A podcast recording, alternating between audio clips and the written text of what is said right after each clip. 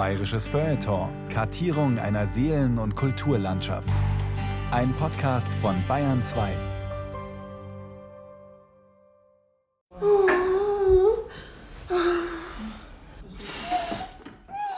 Die Strafen auf das schwere Laster der Leichtfertigkeit und Schwängerung unter ledigen Personen sind nicht sehr wirksam gewesen, und die Betroffenen sind daher um mit mehrem Ernst und Schärfe zu bestrafen.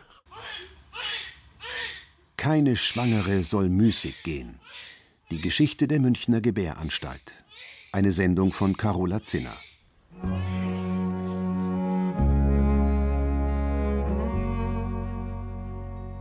Am 19. Februar des Jahres 1839 meldet sich die 18-jährige ledige Dienstmagd Anna Wagner, Hüters Tochter aus Zoselbrunn, an der Pforte der Münchner Gebäranstalt in der Sonnenstraße 16.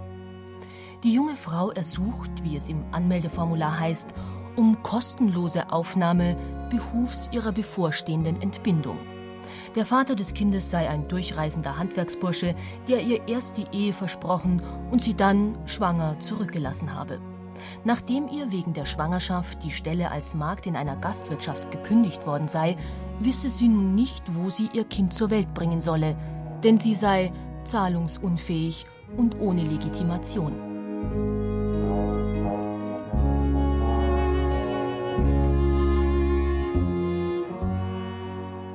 Vier Wochen sind es noch bis zur Entbindung. Eigentlich zu früh für die Gebäranstalt, wo man Frauen erst 14 Tage vorher aufnimmt.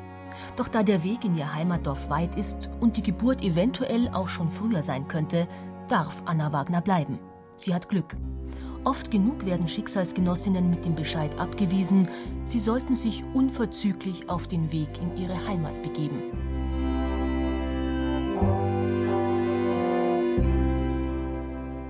Zwar ist vorehelicher Geschlechtsverkehr kein strafbares Delikt mehr, doch Spott und Schande müssen ledige Mütter immer noch fürchten, vor allem natürlich in ihrem Heimatort.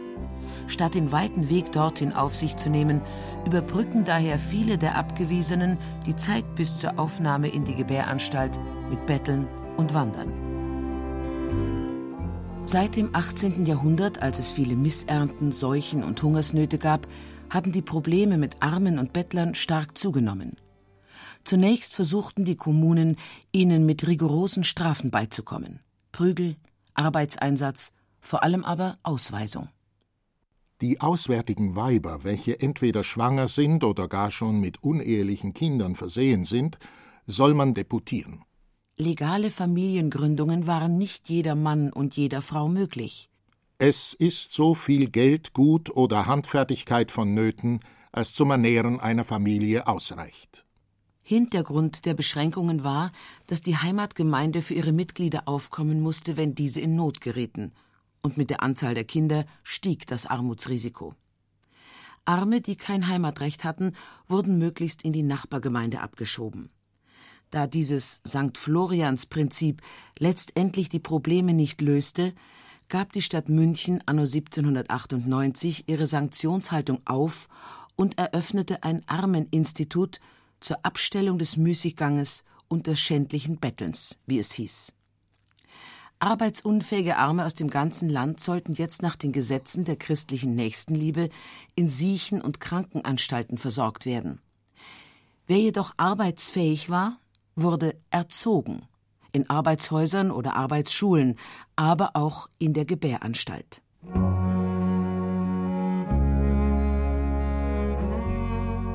Öffentliche Gebäranstalten gab es in Deutschland schon seit dem 15. Jahrhundert. Für München ist erst für das Jahr 1598 eine Niederkunftsstube für arme Mädchen im Heiliggeistspital belegt. Ein kleines, primitives Holzhäuschen, das an das Heiliggeistspital angebaut war und gleichzeitig als Findelstube genutzt wurde. Rund 20 Frauen wurden jährlich aufgenommen. Damit die jungen Mütter auch nach der Entbindung für einige Zeit, in der, wie es in der Spitalgeschichte heißt, Heimlichkeit des Hauses bleiben konnten, sollten sie sozusagen als Gegenleistung für Unterkunft und Verpflegung neben dem eigenen noch eines der Kinder aus der benachbarten Findelstube stillen. Eine ebenso einfache wie sinnvolle Regelung. Eingerichtet hatte man die Niederkunftsstube vor allem, um Abtreibungen und Kindstötungen zu verhindern. Denn ledige Frauen kamen mit einer Schwangerschaft oft in eine ausweglose Situation. Ihr Zustand war ein Beweis für Leichtfertigkeit. Und die war bis Ende des 18. Jahrhunderts eine Straftat. Die Sanktionen dafür reichten von Kirchenbußen über Prangerstehen bis hin zu mehreren Monaten Gefängnis. Zudem drohte die Landesverweisung. Neben diesen gesetzlichen Strafen mussten schwangere Dienstboten mit ihrer Entlassung rechnen. Unter diesem Druck versuchten viele der Betroffenen, die Schwangerschaft zu verheimlichen, was natürlich ebenfalls verboten war.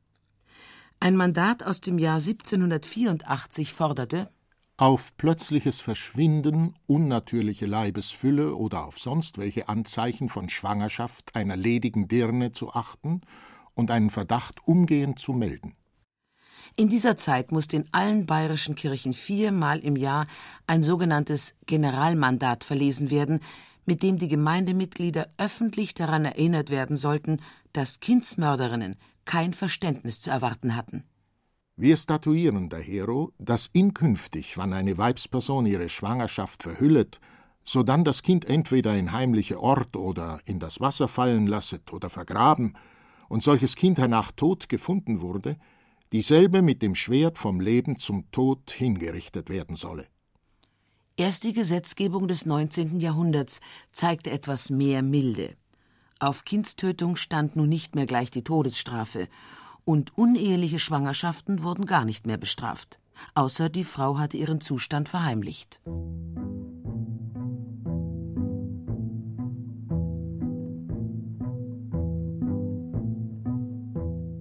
Im Jahr 1839 hat sich also Anna Wagner mit ihrer Schwangerschaft keines Verbrechens mehr schuldig gemacht. Dennoch gerät sie mit ihrem Eintritt in die Gebäranstalt in ein Haus, das nach heutigen Vorstellungen einer Strafanstalt entspricht. Gleich bei der Aufnahme erhält sie einen Hauskittel, den sie sozusagen als äußeres Zeichen ihres derzeitigen Standes während des gesamten Aufenthalts tragen muss. Es ist ihr verboten, das Haus zu verlassen, nur mit Sondergenehmigung darf sie in den Garten.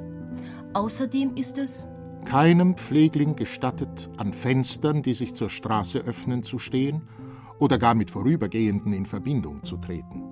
Sie sollen unter sich selbst als gleiche Schicksalsgenossinnen friedlich, verträglich und freundlich sein. Eine stille, genügsame Lebensweise, Reinlichkeit in jeder Beziehung, Folgsamkeit und Fleiß sind notwendig.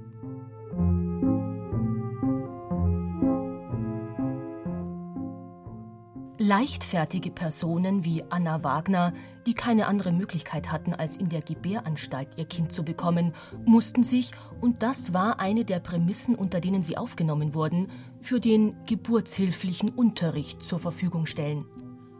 Bis ins 18. Jahrhundert hinein waren Entbindungen ausschließlich Sache der Hebammen gewesen. Für deren Ausbildung hatte es keine besonderen Vorschriften gegeben. Die Wehmütter, wie sie genannt wurden, lernten von ihren Vorgängerinnen. Auch in der alten Gebärstube im Heiliggeistspital waren angehende Hebammen durch erfahrene Kolleginnen ausgebildet worden. Womit die Münchner Einrichtung übrigens als das älteste deutsche Institut für Geburtshilfeunterricht gilt. Im Zeitalter der Aufklärung geriet die Arbeit der Hebammen und ihre unsystematische Ausbildung immer stärker in die öffentliche Kritik. Anlass dazu war die hohe Frauen- und Kindersterblichkeit. Ursache ist die teils unschickliche, teils grausame Geburtshilfe unwissender und unerfahrener Hebammen. Dem sollte nun abgeholfen werden. Sogenannte Hebammenmeister oder Accoucheure übernahmen die Aufsicht über die Ausbildung der Wehmütter und reglementierten das Hebammenwesen. In größeren Städten wie München, Neuburg oder Landshut entstanden Hebammenschulen, die gleich mit den Gebäranstalten verbunden waren. Seit 1782 wurden auch Ärzte und Wundärzte in der Münchner Hebammenschule in der Entbindungskunst unterrichtet. Geburtshilfe wurde damit mehr und mehr zur Männerdomäne. Als dann die Universität von Landshut nach München umzog, wurde die Gebäranstalt ins Klinikum eingegliedert. Nun galt die Abteilung der unentgeltlich Verpflegten des Gebärhauses ist acht Monate dem Universitätsunterricht zu überlassen und vier Monate jeden Jahres dem geburtshöflichen Praktikum der Hebammenschule. Schwangere wie Anna Wagner sind jetzt vor allem Anschauungs- und Übungsobjekte für die Ärzte.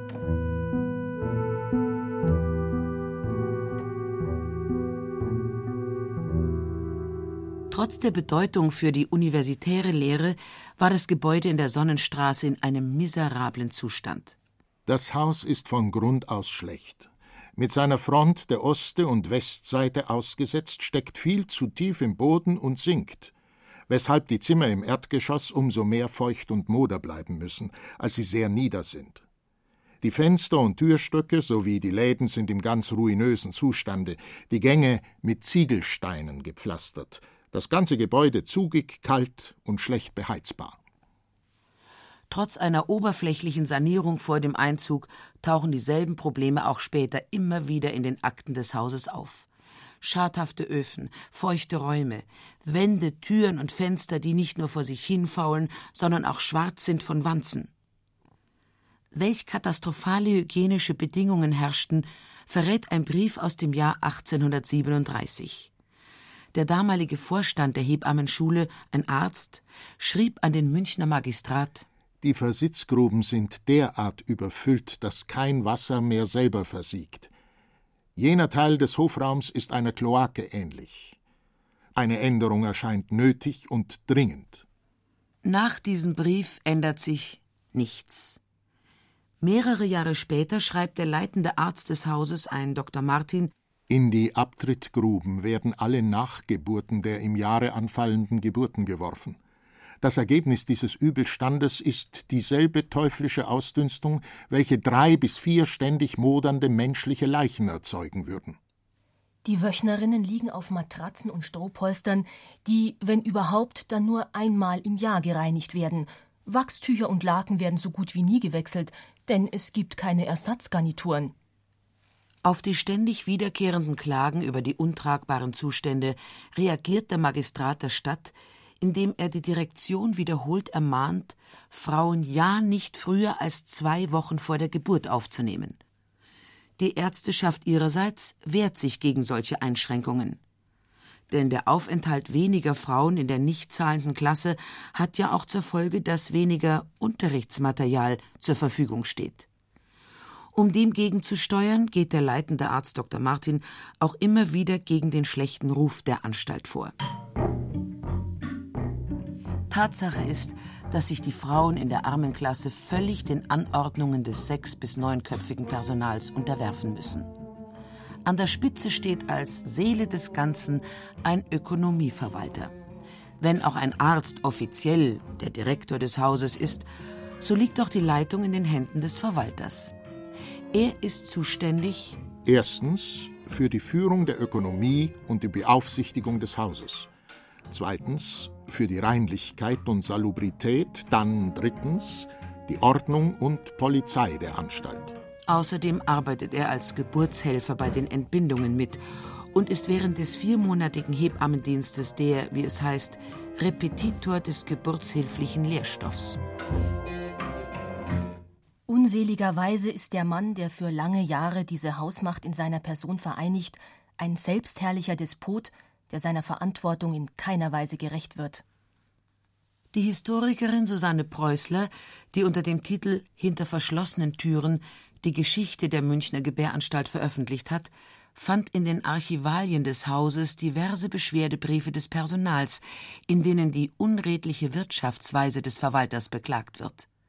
Offensichtlich behielt er einen großen Teil der Kostgelder ein, die der Münchner Magistrat oder aber auch die jeweilige Heimatgemeinde der Frauen zahlte. Es ist also eher unwahrscheinlich, dass Anna Wagner das bekommt, was ihr als nicht zahlendem Pflegling nach der Kostordnung des Hauses zusteht, die sogenannte halbe Kost zu zwölf Kreuzer. Morgens eine eingekochte Suppe. Mittags A eine eingekochte Suppe, B. Kalbfleisch in einer Soße, C. für einen halben Kreuzer Brot. Abends A. eine eingekochte Suppe, B. für einen halben Kreuzer Brot. Frauen, die sich die Kommunalabteilung leisten können, erhalten, genau wie das Personal, die sogenannte Vierviertelkost mit Rindfleisch und Gemüse. Wöchnerinnen setzt man auf Diät. Sie bekommen morgens, mittags und abends einen Quart leere Fleischsuppe.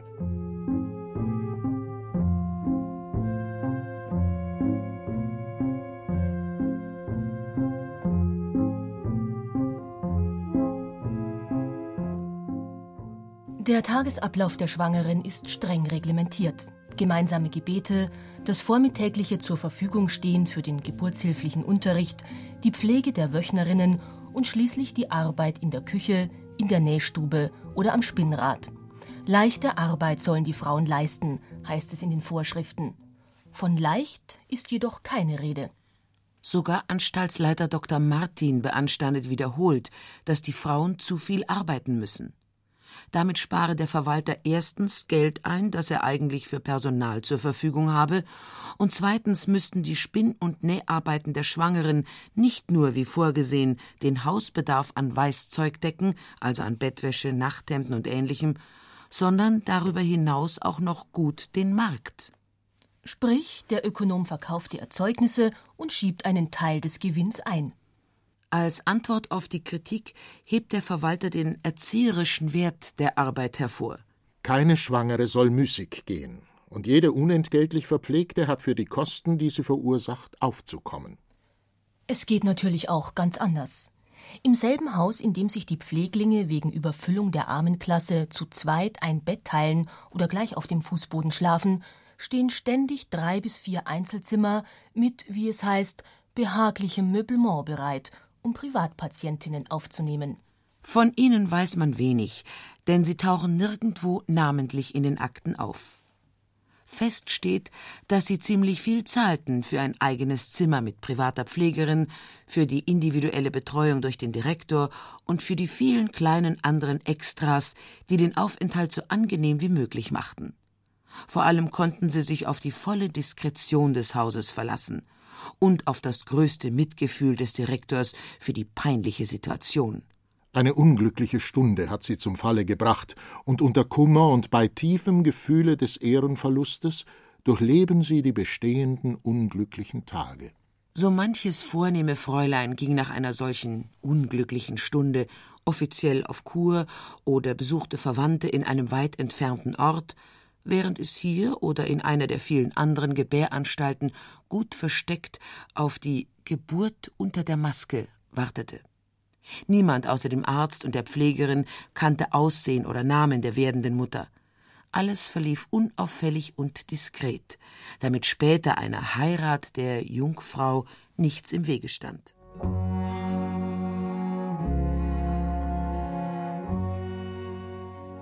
Gegen Morgen des 16. März 1839 setzen bei Anna Wagner die Wehen ein. Sie wird in eines der vier Betten des Gebärsaales verlegt. Nackt bringt sie ihr Kind auf die Welt. Nur über ihren Augen liegt ein weißes Laken, eine kleine Aufmerksamkeit der Direktion. Die Gebärende soll durch die Blicke der diversen Zuschauer nicht irritiert werden, die an ihr lernen sollen.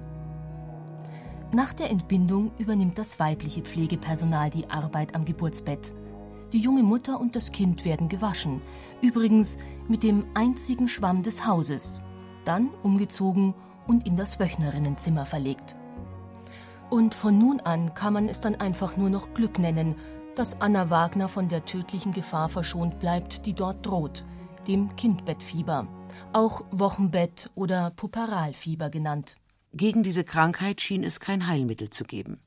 Verursacht wurde sie nach Meinung der Ärzte von den Frauen selbst durch ihre Unsauberkeit und den schlechten Lebenswandel. Zur Bekämpfung ließ man die Luft in den Wöchnerinnenzimmern mit Essigdämpfen anreichern. Erst Ignaz Semmelweis fand 1847 heraus, dass es die Ärzte selbst waren, die Krankheit und Tod ins Wöchnerinnenzimmer brachten. Sie kamen dorthin, unmittelbar nachdem sie anatomische Studien an Leichen vorgenommen hatten, und untersuchten dann die jungen Mütter, ohne sich die Hände gewaschen zu haben. Nach Semmelweis Entdeckung dauerte es noch zwei Jahrzehnte, bis sich seine Erkenntnisse auch wirklich durchsetzten. Stutzig geworden war der Wiener Arzt übrigens durch die Beobachtung, dass Frauen, die im Krankenhaus entbinden mussten, sich mit aller Kraft dagegen wehrten, in die von Ärzten geleitete Abteilung verlegt zu werden. Es war ihnen nur zu gut bekannt, wie groß die Gefahr war, dort an Kindbettfieber zu erkranken, ganz im Gegensatz zur Nachbarabteilung desselben Hauses, die von Hebammen geführt wurde. In der Münchner Gebäranstalt sanken die Sterbeziffern regelmäßig in den Ferien und stiegen während des Semesters wieder an, wenn die Mediziner ausgebildet wurden.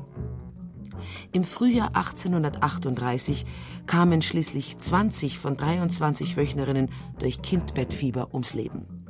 Das Haus wurde daraufhin für drei Monate geschlossen und gründlich gereinigt. Die Hoffnung, die Seuche dadurch zu bekämpfen, war allerdings vergebens. Ein Jahr später brach sie erneut aus.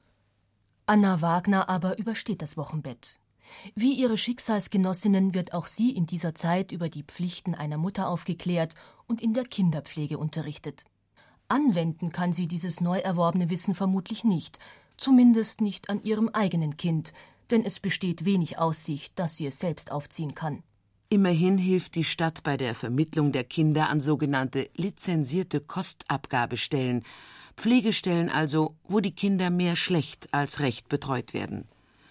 Auf die Mütter kommt damit eine neue Last zu. Sie müssen monatlich das Geld für die Pflege aufbringen. Und noch einmal hat Anna Wagner Glück. Denn da sie, wie im Aufnahmebuch vermerkt, für gesund an Geist und Körper befunden wird, wird sie als Amme an eine wohlhabende Familie vermittelt.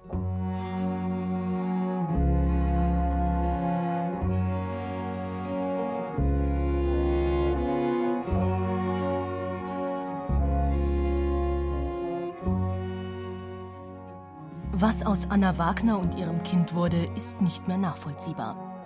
Ihre Spur verliert sich mit der Entlassung aus der Anstalt. Das Haus in der Münchner Sonnenstraße wurde noch bis 1853 im alten Zustand weiterbetrieben. Erst als in einem der Wöchnerinnenzimmer ein großer Teil der Decke herunterfiel, beschloss der Magistrat, das Gebäude abzureißen und an seiner Stelle einen Neubau zu errichten. Ein wahrer Prachtbau, wie es bei seiner Eröffnung im Jahr 1856 heißt. Das große rote Backsteinhaus beherbergte die neue Gebäranstalt bis Ende des 19. Jahrhunderts. Dann kam sie als Universitätsfrauenklinik in die Nussbaumstraße. In das Gebäude in der Sonnenstraße zog später das Münchner Postcheckamt. Unter diesem Namen ist es bis heute bekannt. Keine Schwangere soll müßig gehen. In der Reihe Land und Leute hörten Sie eine Sendung von Carola Zinner zur Geschichte der Münchner Gebäranstalt. Gesprochen haben Jutta Schmuttermeier, Christiane Blumhoff und Peter Pius Irl. Ton und Technik Wolfgang Karet. Regie Carola Zinner. Redaktion Gabriele Firk. Eine Produktion des Bayerischen Rundfunks.